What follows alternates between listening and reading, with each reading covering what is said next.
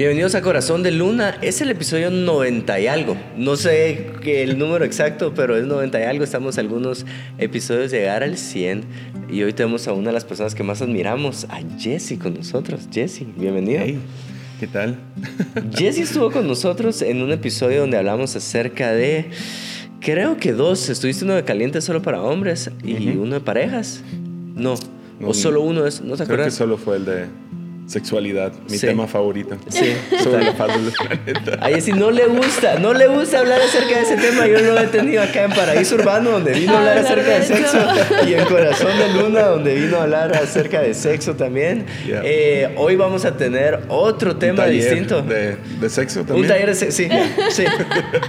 sí. Este, Profundo, hoy Yeah. profundo. Ajá. Eh, preguntas y respuestas acerca de sexo hoy. Suena, suena divertido. Eh, no, no es eso. Pero antes de iniciar, quiero decirte dos cosas. Si escuchas audio de música metiéndose, es porque estamos grabando esto durante Hechos 29. Ahorita Hilson está probando eh, sonido, entonces se puede meter ese audio. Pedimos cafés, no han venido, pero si vienen, vas a ver que ahí el equipo nos va a hacer el favor de pasar esos cafecitos. Espero que no te interrumpa y. Eso, me Los Ya hablé mucho, ¿verdad? Los necesitamos, sí. Sí, Solo falta no. la sirena que pase a medio episodio.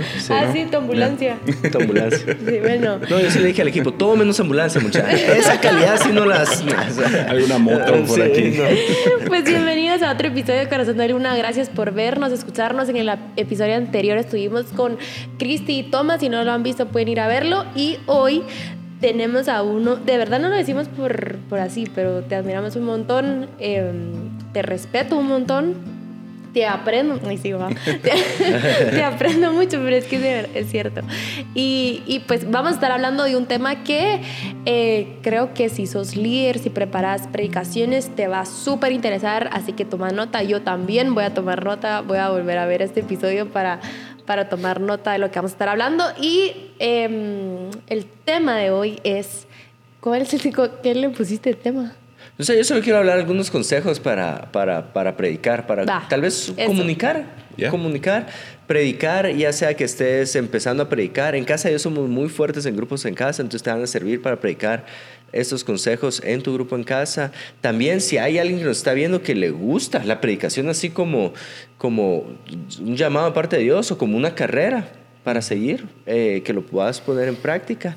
Eh, me recuerdo que la primera vez que viniste a Guatemala, me preguntaste, hey, ¿cómo preparas tus bosquejos? Si tenés alguno, mandámelo. Y así como, a su mecha. Recomponiéndole así. Ajá, así como, ahorita lo compongo. Google cómo hacer los mejores bosquejos. Buscando así de, de- descargar eh, bosquejo de Andrés Speaker.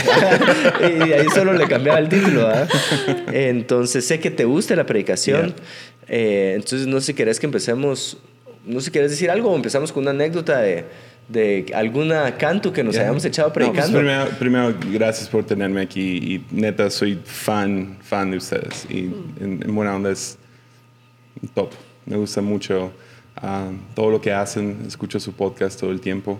No todos los noventa y tantos episodios, si les soy honesto, pero no creo que hayan escuchado todos los de Armadillo. pero, No. pero sí los, los admiro mucho y, ah, y a sus dos hijos. Entonces, gracias. Ya, más quería De nada, decirles eso Jesse. públicamente. Gracias, Jesse. Gracias, Jesse. Este. Empecemos. Tu con- primer bosquejo, ¿te recuerdas? De mi primer. Ah, bueno, sí, sí, pero que Jesse empiece contando alguna. Va. Yo, yo cuento. Ahí tu primer cuántas me- bosquejo. tu, oh, Mi primer bosquejo. tu primera predica. Ya, la- pues fue la misma primera prédica. Fue una de esas dinámicas donde el pastor de jóvenes decidió ah, que prediquen los, los jóvenes, ¿no? Y ah, escogió a cinco jóvenes. Entre ellos estábamos yo y Mimi, quien es ahora mi esposa. En el tiempo era como que mi amigovia, no sé si todavía éramos novios, pero nos escogieron a los dos. Y nos dieron cinco minutos. Y por alguna razón se me ocurrió tener cinco puntos En cinco minutos. en cinco minutos. y era sobre el amor de Dios. Y me acuerdo que los puntos eran el quién, cómo, dónde. ¿Cuáles son los cinco? ¿Cuándo? ¿Cuándo? ¿Con quién? ¿Cómo? ¿Con quién? Ya. Ah, ¿con quién? Eh, ¿Qué? ¿Cómo? Obviamente no duré cinco minutos. 50 Todo el minutos. mundo así de... Ya. Y Mimi subió y ella la rompió, entonces ella... En cinco minutos. Entonces, sí. Y ya la primera vez que oficialmente prediqué fue en Argentina, de hecho. Fuimos a un viaje misionero allá y ah, había varias iglesias pidiendo predicadores al equipo. Y el pastor de jóvenes dijo, no, pues lánzate. Y, ah, y fui a una, no sé, un tipo de mercadito o tienda, no sé, donde vendían comida también y el menú era, era uno de papel. Entonces tomé el menú lo volteé y sobre eso lo escribí. Y no, no lo guardé, lo malo. Hubiera Ah. sido bueno. ¿Te acuerdas el tema, no? Sí, hablé de... Hablé por algún... No me acuerdo bien, pero era algo que ver con Moisés y servir y... No sé, pero se trató de servicio. Mm. Mosi, tu primera predica, ¿te acuerdas? No, pues no soy ¿O tu tan buena en bosquejo? recordarme de cosas, pero lo único que me recuerdo es que eh, tenía un cartapacio, ¿te recuerdas? Ah, sí. Ahí metía Ese me todo. acuerdo. Ahí me, pues, me gusta mucho el con un orden. cartapacio Sí. abierto. Sí. No tenía iPad y, y tenía un cartapacio y le metía muchas hojas y ahí y- llevaba la gente que llegaba a mi grupo, llevaba el récord de asistencia en ese cartapacio, llevaba eh, predicas Son de como los que tienen ofrendas. anillo y... Ajá, ajá. Ah, pues eh, así uso mis notas. Sí. Hoy en día. ¿En ya. serio? Yep. Pues te lo enseño así, al rato. Va, así llevaba yo mis prédicas y me tardaba demasiado. Creo que pues algo me ya cuando bueno, eso fue no, no, no me recuerdo la primera primera, pero así era, me tardaba demasiado haciéndola como pues me sigo tardando pues verá, pero me tardaba muchísimo haciéndola, me lo disfruto, me lo disfrutaba desde el prim- desde el primer desde la primera vez que prediqué, me lo he disfrutado y creo que me ha servido mucho este fue un consejo que nos dio tu papá, pero antes de que nos lo, que nos lo diera el pastor, este, sir- serví por 10 años en Igle Kids y me tocaba Sí. aplicarle a niños de 4 años. Y para mí eso fue una excelente escuela porque tenía 3 minutos y mucho para enseñarles algo y tenía que Y los ser periodos de atención son, son demasiado cortos, no, no, no, no tienen educación, por así decirlo, de, de que no, tenemos que escucharla, ¿no? O sea, si está interesante te van a poner atención y si no, se van a dar la vuelta, van a hablar o te van a decir, mis, qué aburrido, ¿verdad? O sea, Yeah. entonces creo que eso también me ayudó, pero la primera, primera, no, no me recuerdo, solo que era de esa forma y, y hacía mi... eh, Fue, seguramente fue en mi casa, pues, en la casa de mis papás. Sí, seguro. Pero eso. En un grupo. Sí. Pues la primera también mía fue en un grupo. En casa de Dios hacemos Lifebook, que es como a los líderes le damos el manual de qué es lo que deben de enseñar en sus grupos en casa. Y normalmente tienen tres puntos, cada punto con su versículo eh, y obviamente con lo que querés enseñar en cada punto. Yeah. Pero lo que hice fue aprendérmelo de memoria. Mm, letra por letra, cual himno nacional recitado. Entonces mi primera prédica fue así, a los cuatro minutos ya había terminado, porque lo dije todo de memoria. Yeah. Y se quedaron así como, ah, y yo, pero ¿qué hice de mal? Entonces eh, mi hermano y- llegó con mi mamá. Mamá, decirle a Juan Diego que así no se predica. Cachito llegó con mi mamá. ¿Cuántos años y yo, tenías? Y yo tenía 11. Ah, ok. Sí. y yo, mamá, ¿cómo así que no se predicas? Pero si ahí está el libro. Y mamá me dijo, hijo, tu estilo está bien.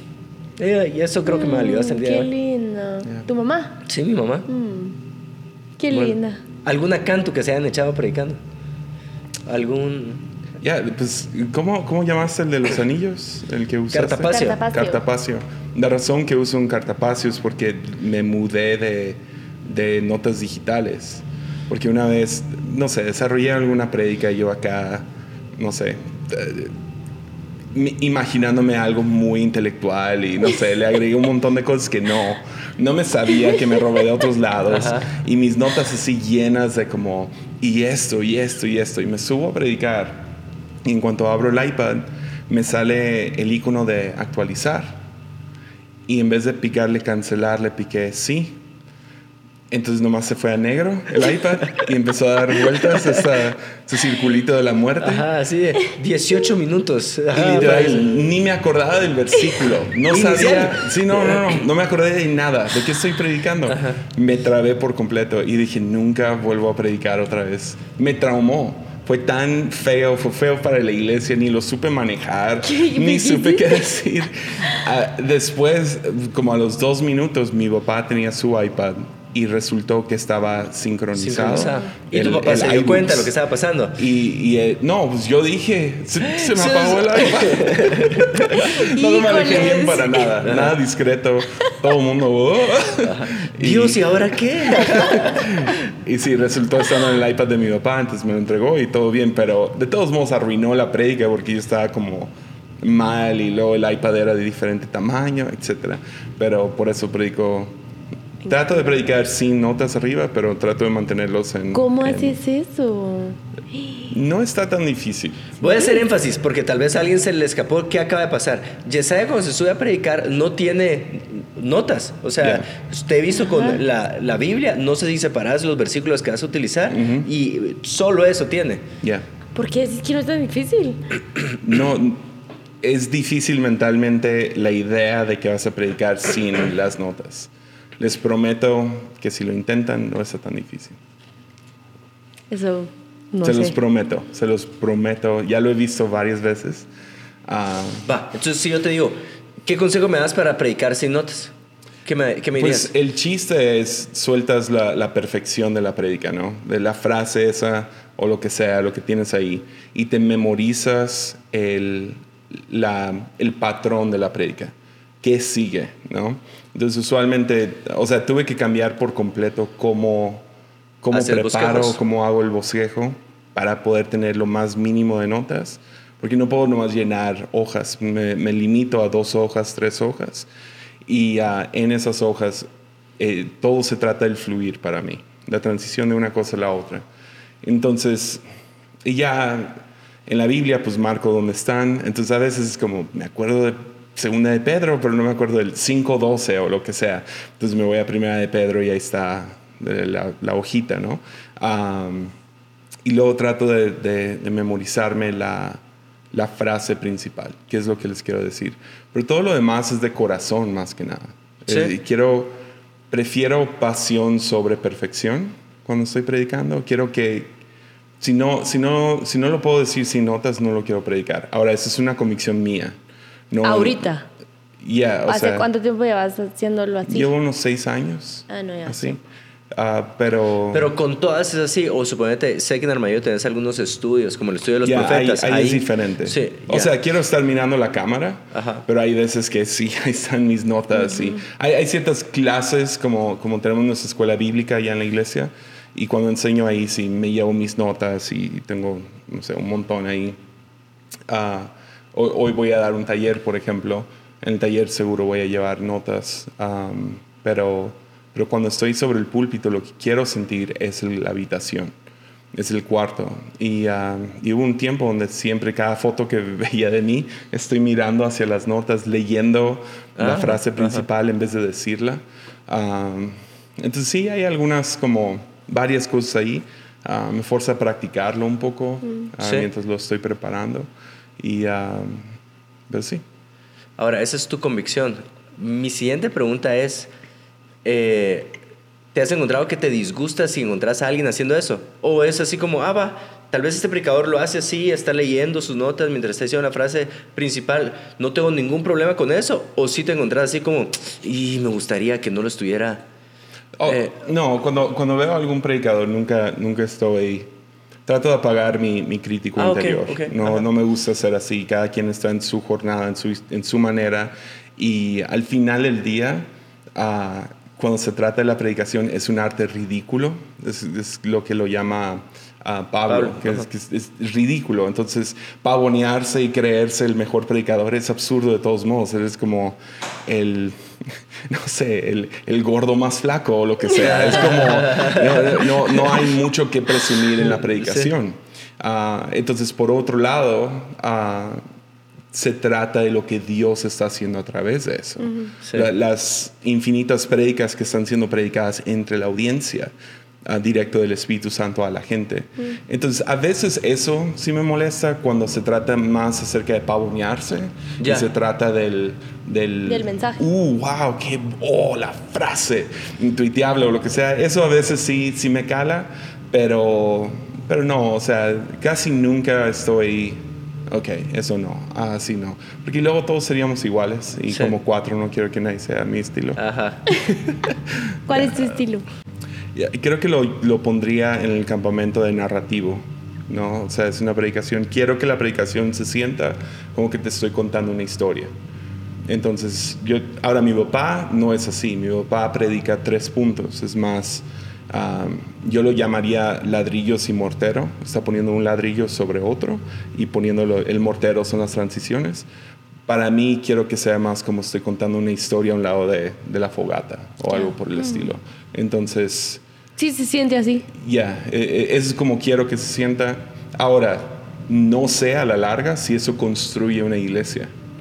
Entonces, eso es donde yo estoy, no sé, porque a veces, porque estoy en la narrativa, no puedo nomás, no sé, oigan, esto, no, mi papá se puede parar y no compren un carro nuevo si no tienes el dinero, ah, compra un carro usado, ¿no? De, de- de un año, ah, cosas así, ¿no? Puede decir algo pastoral. Escuché al, al pastor Cash hacer varias de esas, ¿no? Momentos Sí. donde es pastoral.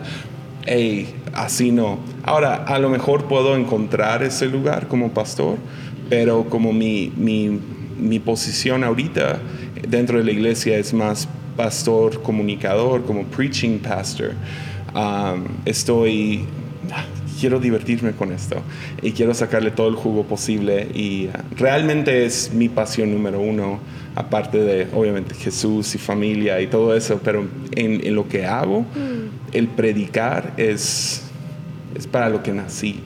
Entonces, Mm, qué bonito. entonces voy a, voy- quiero estirarlo y aprender y por eso llego y, o sea, no eres el único al que le he pedido sus notas, ¿no?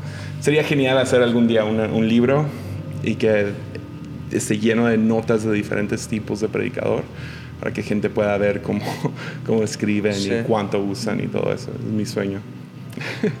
Qué bonito. ¿Tú sabes qué estilo sos tú, mi amor? No, yo tampoco. Bueno, yo así. soy de tres puntos. Me siento muy cómoda con... Porque yo soy así, o sea, a mí decime recto a la derecha a la izquierda y llego. Entonces, para mí es como siento que no te voy a perder, que... que lo que yo necesito, como yo lo entiendo, me, gustaría, me gusta transmitirlo. No sé si me explico. Entonces, me voy con... Y aparte que en, en la iglesia, nos, pues yo crecí en casa de Dios y tengo pues tengo desde los 6, 7 años y mm, nos han dado estos libros del Lifebook. Entonces el Ujú. Lifebook siempre tiene la idea principal, los, los tres puntos y el, una, Conclusión. bueno, una intro y una conclusión. Entonces yo me ido así, Yeah. ni siquiera quiero probar, no me siento, no me siento tal vez ya cuando lleve Yeah. muchos más años de predicar, no Yeah. sé, tal vez me animo a cambiarla, No, pero... Eso, o sea, para los que toman notas, ese tipo de predicación la, oh, están coloreando y están llenando todo su libro y siento que a veces con, con el lado narrativo, a veces pierdes a esa gente que piensa más lineal. Eh, mi esposa se pierde en mis predicas porque a ella le gusta tomar notas. Entonces a ella le frustra que es como... O sea, ¿Cuáles son los llego al punto, pero ella no llena su cuaderno con, con notas. A diferencia cuando predica mi papá, ella llena su cuaderno y hasta le pone dibujitos y todo y, y muy bonito y lo tiene muy bien clasificado y luego cuando yo predico está un, un reglón. Está una nube así. de, de los calzones. Sí, pues eso tú, mi amor. Tú creo que te vas variado. Sí, depende, depende qué es lo- a, a- a dónde quiero llegar. Eh, no me siento cómodo con, o, o me he encontrado que me siento más cómodo con decir, bueno, eh, punto A, punto B, punto C, porque siento que de esa forma me voy a entender mejor a, a la mayoría. Entonces creo que la mayoría se siente muy cómoda con que le digas A, B y C. Eh, siento que mi papá es muy narrativo, fíjate. Mi papá es, mi papá no se quiere sentir atado a un punto, no se quiere sentir atado a tres puntos. Eh, no, mi papá no se quiere sentir atado a nada. Y si le decís da tres puntos, entonces va a salir con todo lo contrario. Eh, si le decís narra, entonces, ah, no, tal vez voy a dar tres puntos, Tres mijos, puntos. ¿verdad? Eh, también enseñé bastante tiempo en Ile Kids, entonces me sirvió muchísimo. Es- sé cómo atraer la atención, sé que historias es lo que mejor atrae la atención, eh, sé que historias personales también atrae mucho, mucho eh, la atención, entonces yo sí procuro llenar el bosquejo con estas, con esas pequeñas historias que van a atraer la atención, porque igual, ¿cuánto puede retener la gente de tu predica? O sea, Exacto. va a retener una frase, va a retener una historia, pero de ahí no va a retener muchísimo. Aunque siento ahorita que me condicionó a un público mayor. ¿En qué sentido lo estoy diciendo? Es, el público mayor tiene la capacidad de prestarte atención por periodos un poquito más largos, pero eh, como que no me siento cómodo con eso. No lo interpreto como que me están poniendo atención, lo interpreto como acabo de perder la atención. Entonces solo tengo que mejorar eso ahorita, creo yo. Pero, diciendo esto, quiero caer tal vez en, en, en, no sé si te gustaría ir ahí, pero consejos. O sea, si le dices, alguien se acerca y le dice, bueno, Jesse, dame consejos para predicar. Eh, ¿Por dónde empezarías? ¿Qué, les, qué, le, qué le dirías? Ya, eh, comenzaría con historias. O sea, a lo largo de la humanidad así mantuvimos todo. Era contando historias. Y um, o sea, la Biblia es un montón de historias y es una historia completa, ¿no? Um, y es lo que nos, no sé, el, el, ser humano realmente vive de, de la de la memoria del pasado y la, y la imaginación del futuro historia realmente puede entrar a esas dos cosas, a, a ayudarte a redimir tu, tu, memoria y llenar de esperanza tu, tu, imaginación hacia el futuro, ¿no? Y um, historias hacen eso de manera, o sea, ¿cuántos no hemos ido a una película y sales lleno de esperanza? o sales y, y ves algo sí. diferente solo por el poder de la historia. Ni tiene que ser cristiana o predicar el evangelio. El simple hecho de que se contó a lo mejor tu historia a través de los ojos de otros y dices, te, te, te impacta. Sí. Ahora, cuánto más poderoso es cuando juntamos historia junto con el Evangelio. Y um, entonces por algo Jesús se dedicó a parábolas, ¿no? O sea, Me la mayoría, eso. Yeah, la mayoría de sus enseñanzas fueron parábola. Entonces, Pablo no, y uno, uno de los que estaba congregado se durmió y se cayó de la ventana muriéndose, ¿Sí? ¿no? O sea, entonces... ¿Cuántas horas llevaría? Ya. ¿O oh, no? Ya, seis, siete horas en la noche. Y, uh, pero uh, diría eso, aprende a contar bien una historia. Entonces, siempre recomiendo ver a otros predicadores que cuentan bien historias, comediantes, porque usualmente es lo que los hace chistosos, es que pueden, pueden contarte una historia bien. Um, y, ¿Qué sería contar bien una historia para ti? Pues una, siento que, que a veces alguien dice, ah, me acordé de esto, y pone, no sé, la historia del McDonald's, y nomás lo escriben así, y piensan que nomás van a poder contar la historia. Uh, y personalmente practico, oh, ah, la historia de McDonald's o lo que sea. ¿Cómo empezó? ¿Qué día era? Y trato de vivir el, momento otra vez y anoto las notas para, para acordarme de toda la historia completa, ¿no? Y, y si uh, vas haciendo eso, primero piensas en la historia antes de contarla, puedes darle un poco más de forma a la historia, mm. un principio, medio y final. Y uh, usualmente ese principio Uh, segundo acto, tercer acto, se ven como premisa, ok, dónde estamos, qué año era, quién estaba, etc. No tienes que dar un montón de detalles, pero sí, no sé, cuento la historia de, digamos, el, el iPad apagándose. Estoy en nuestra iglesia, uh, domingo en la noche. Ya. Estoy por predicar y subí con mi iPad y luego le piqué mal, ¿no? Esa es la tensión y luego el remate es bueno, no, esa historia no la cuento mucho porque no tiene buen remate de, oh, una risa o alguien que llore. Entonces, quieres llevarlo a, a, un punto de historia, no nomás contar una para, historia Pero suponete, cuando yo escucho remate, para mí el remate es, bueno, y aprendí a confiar más en lo que tengo en mi corazón que en lo Yeah. que tengo en... O tu remate es como esa frase chistosa o ese... Sí, para mí Ah, sería esa historia, digamos, tengo que acordarme mejor y a lo mejor no es mentir, es nomás contarla bien, ¿no? Donde a lo mejor sí le echo un poco de salsa y Sí, ah, la sí, drama y lo que sea. Y terminar con algún punto en esa historia para poder, ah, oh, y, y luego cuento lo que aprendí de eso, ¿no? Ah, por eso yo nunca uso iPad cuando subo y me forzó y fue el primer paso, etc. Entonces, ahí les va, una historia bien contada acerca de predicación. Dale. Um, cuando recién empecé a predicar fue en el 2008. Tenía 19 años, tomé el grupo de jóvenes y uh, Y era bien frustrante porque Mimi no se acordaba de mis predicas. Nos predicaba el sábado y el lunes o el domingo ya no se acordaba. y yo y yo echándole la culpa a ella, ¿no? Como como hombre no pones atención, no te Ya, no pones importa. No te atención, interesa. ay, qué mala memoria tienes, etcétera. Y ella, perdón, es que, ay, no, de Jesús, ¿verdad? Y, y así.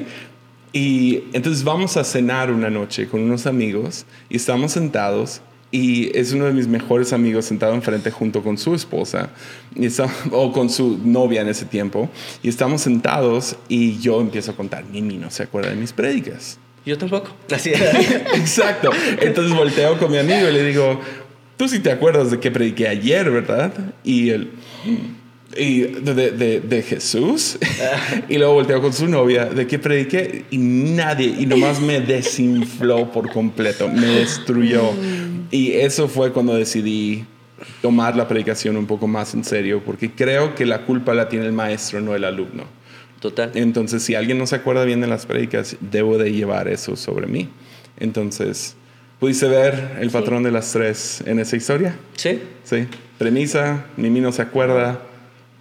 Tensión, uff, tampoco mi amigo. Tercera, ah, aterrizar con, con a dónde vamos con esto. Cambió mi, mi, mi vista en eso. Entonces, no la estoy contando al 100, pero sería la Súper buen ejemplo, re bien. Sí. Pues si te sirve consuelo, no me recuerdo que predicaste ayer. Así, porque no ha predicado ayer. Ah, barro. Pero sí. ¿Qué- Sí. ¿tú- ¿Te gustaría agregar algo ahí, mi amor? O dar Sí, otro consejo. a- con las historias. A mí, los discípulos sí le preguntaron a Jesús, ¿por qué predicas en parábolas? Hay una traducción que dice, ¿por qué predicas con ejemplos y comparaciones? Y para mí, la hermosura de un mensaje está en el ejemplo que utilizas y cómo lo comparas. Entonces, eh, es- si agarro el del iPad, ¿verdad? Estoy contando un ejemplo, pero ahorita viene la comparación donde hago que ese ejemplo se vuelva real para muchas personas. Entonces, así yo estaba confiando en mi iPad. Y hay veces que tú confías en muchas otras cosas y no dejas que eh, la confianza en el Espíritu Santo sea mayor, ¿verdad? Entonces ahí puedo- y entonces meto una comparación, como cuando este en querías esa oportunidad en la universidad, estabas confiando más en la persona que te iba a hacer los contactos que Dios mismo abriéndote las puertas. Entonces, sí, sí, aunque su- suena muy cliché, siento que mucha de la fuerza del mensaje está en cómo utilizas la comparación. Ya. Eh, eso. Eso quisiera agregar solo con el tema de historias. Ya.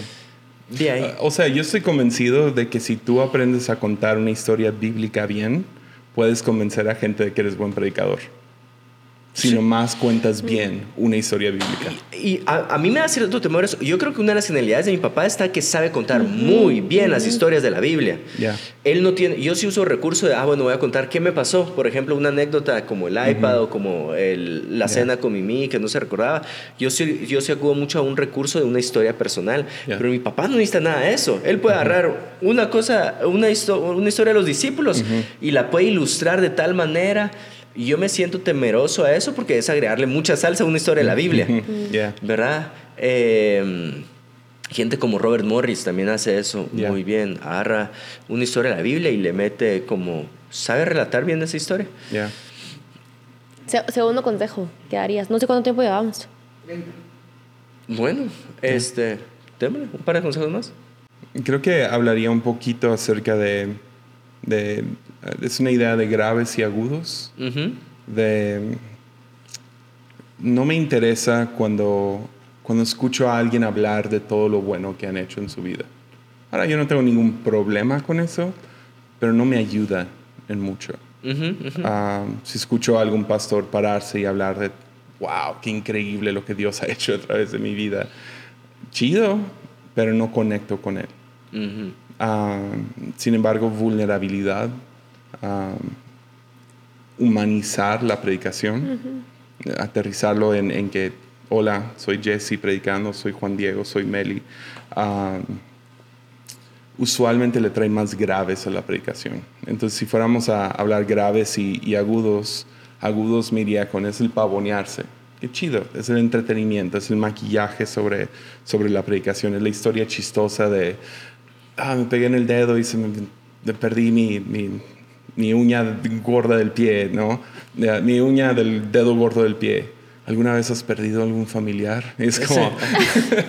Sí, está muy estirada. Ya, está muy estirada, pero puede llevar graves. Y para mí graves es lo que el Espíritu ha hecho en ti antes de predicar.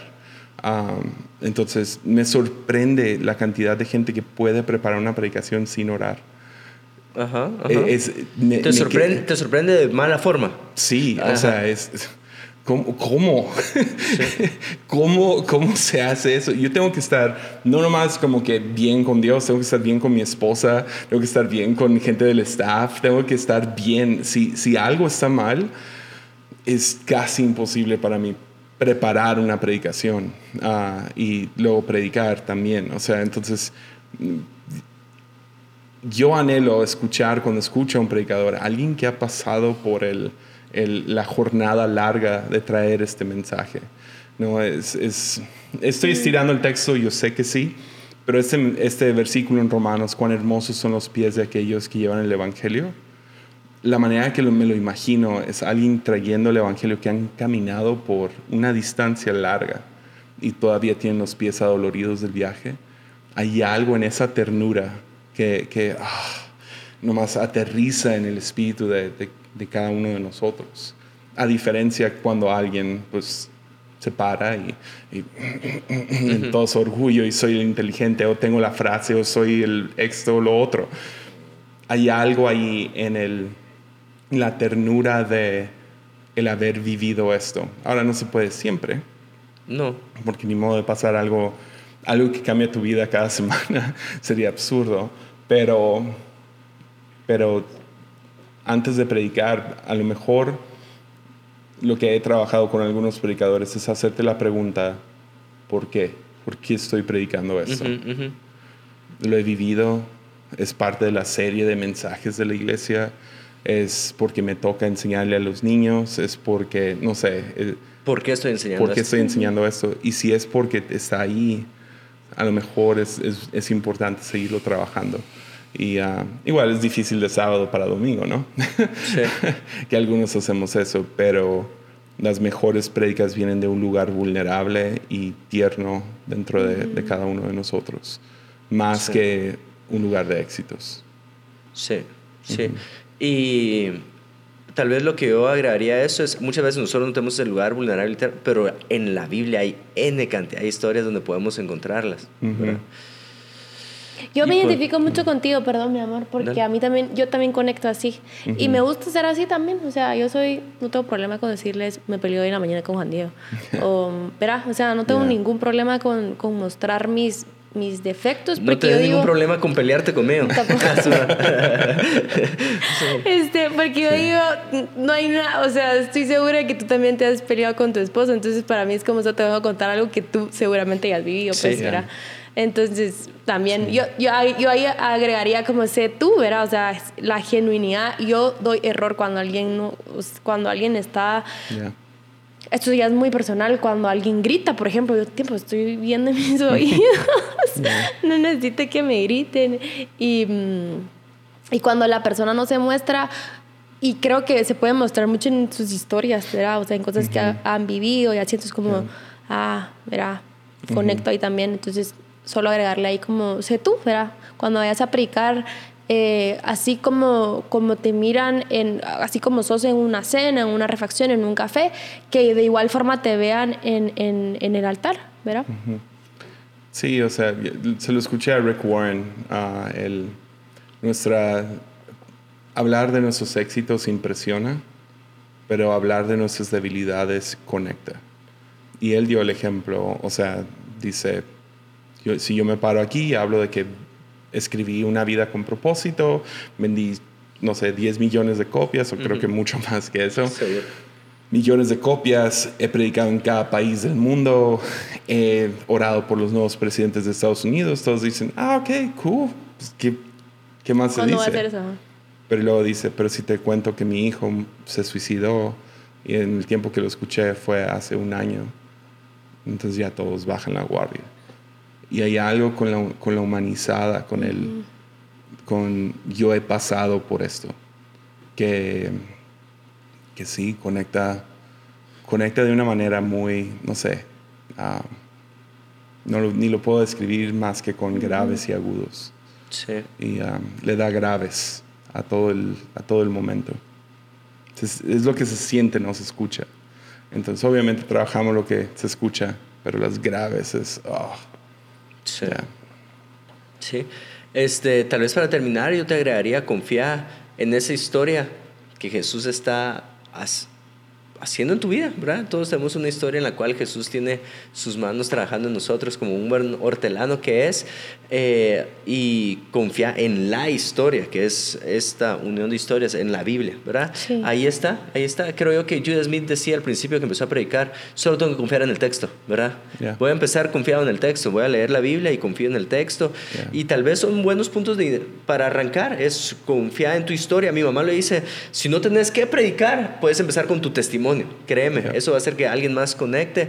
Eh, si estás estancado, tal vez el consejo de ayuda te sirve y es, bueno, eh, sé fiel al texto. Y cuando sos fiel al texto, pues no hay, no hay forma eh, de equivocarte, que Dios utilice lo que tú tenés, que Dios utilice tu vida, que Dios utilice tu voz, que Dios utilice tu personalidad. Nuevamente, como dijo Meli, no, o sea, no tenés que subir a ser alguien más que no sos acá abajo. Eh, Sí.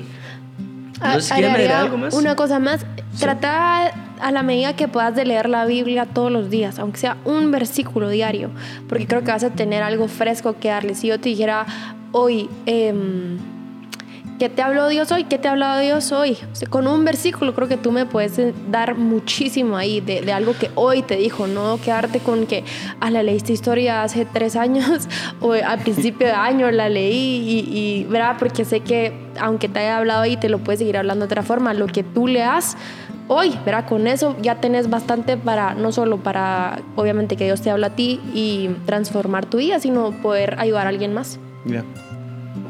Ya. ¿Quieres decir algo más? Ah, no, o sea, algunos dirían no tengo historias, no tengo historias. Ah, siento que cualquier persona que comunica ah, debe estar buscando las historias, ¿no? Entonces, ¿qué es lo que hace un buen fotógrafo? Un buen fotógrafo mm, ve lo que nosotros no vemos. Pasamos por esa puerta mil veces, pero el fotógrafo vio algo en esa puerta que nadie más vio. Y como, como predicadores estamos buscando en esas historias que a lo mejor fue una anécdota, un momento, estamos buscando sustancia ahí. Y ah, entonces, te animaría, busca las historias también. Aprende a contarlas, pero también presta atención a tu vida. Genial, Sí, re bien. buenísimo. Oramos. Oremos. Padre, te pido que uses la voz de cada uno que está escuchando esto, usa su historia, Señor. Eh, si tienen un deseo por crecer en esta vocación de predicación, que tu Espíritu Santo los haga crecer en esa área. Los amamos, los vencimos. En el nombre de Jesús. Amén. Amén.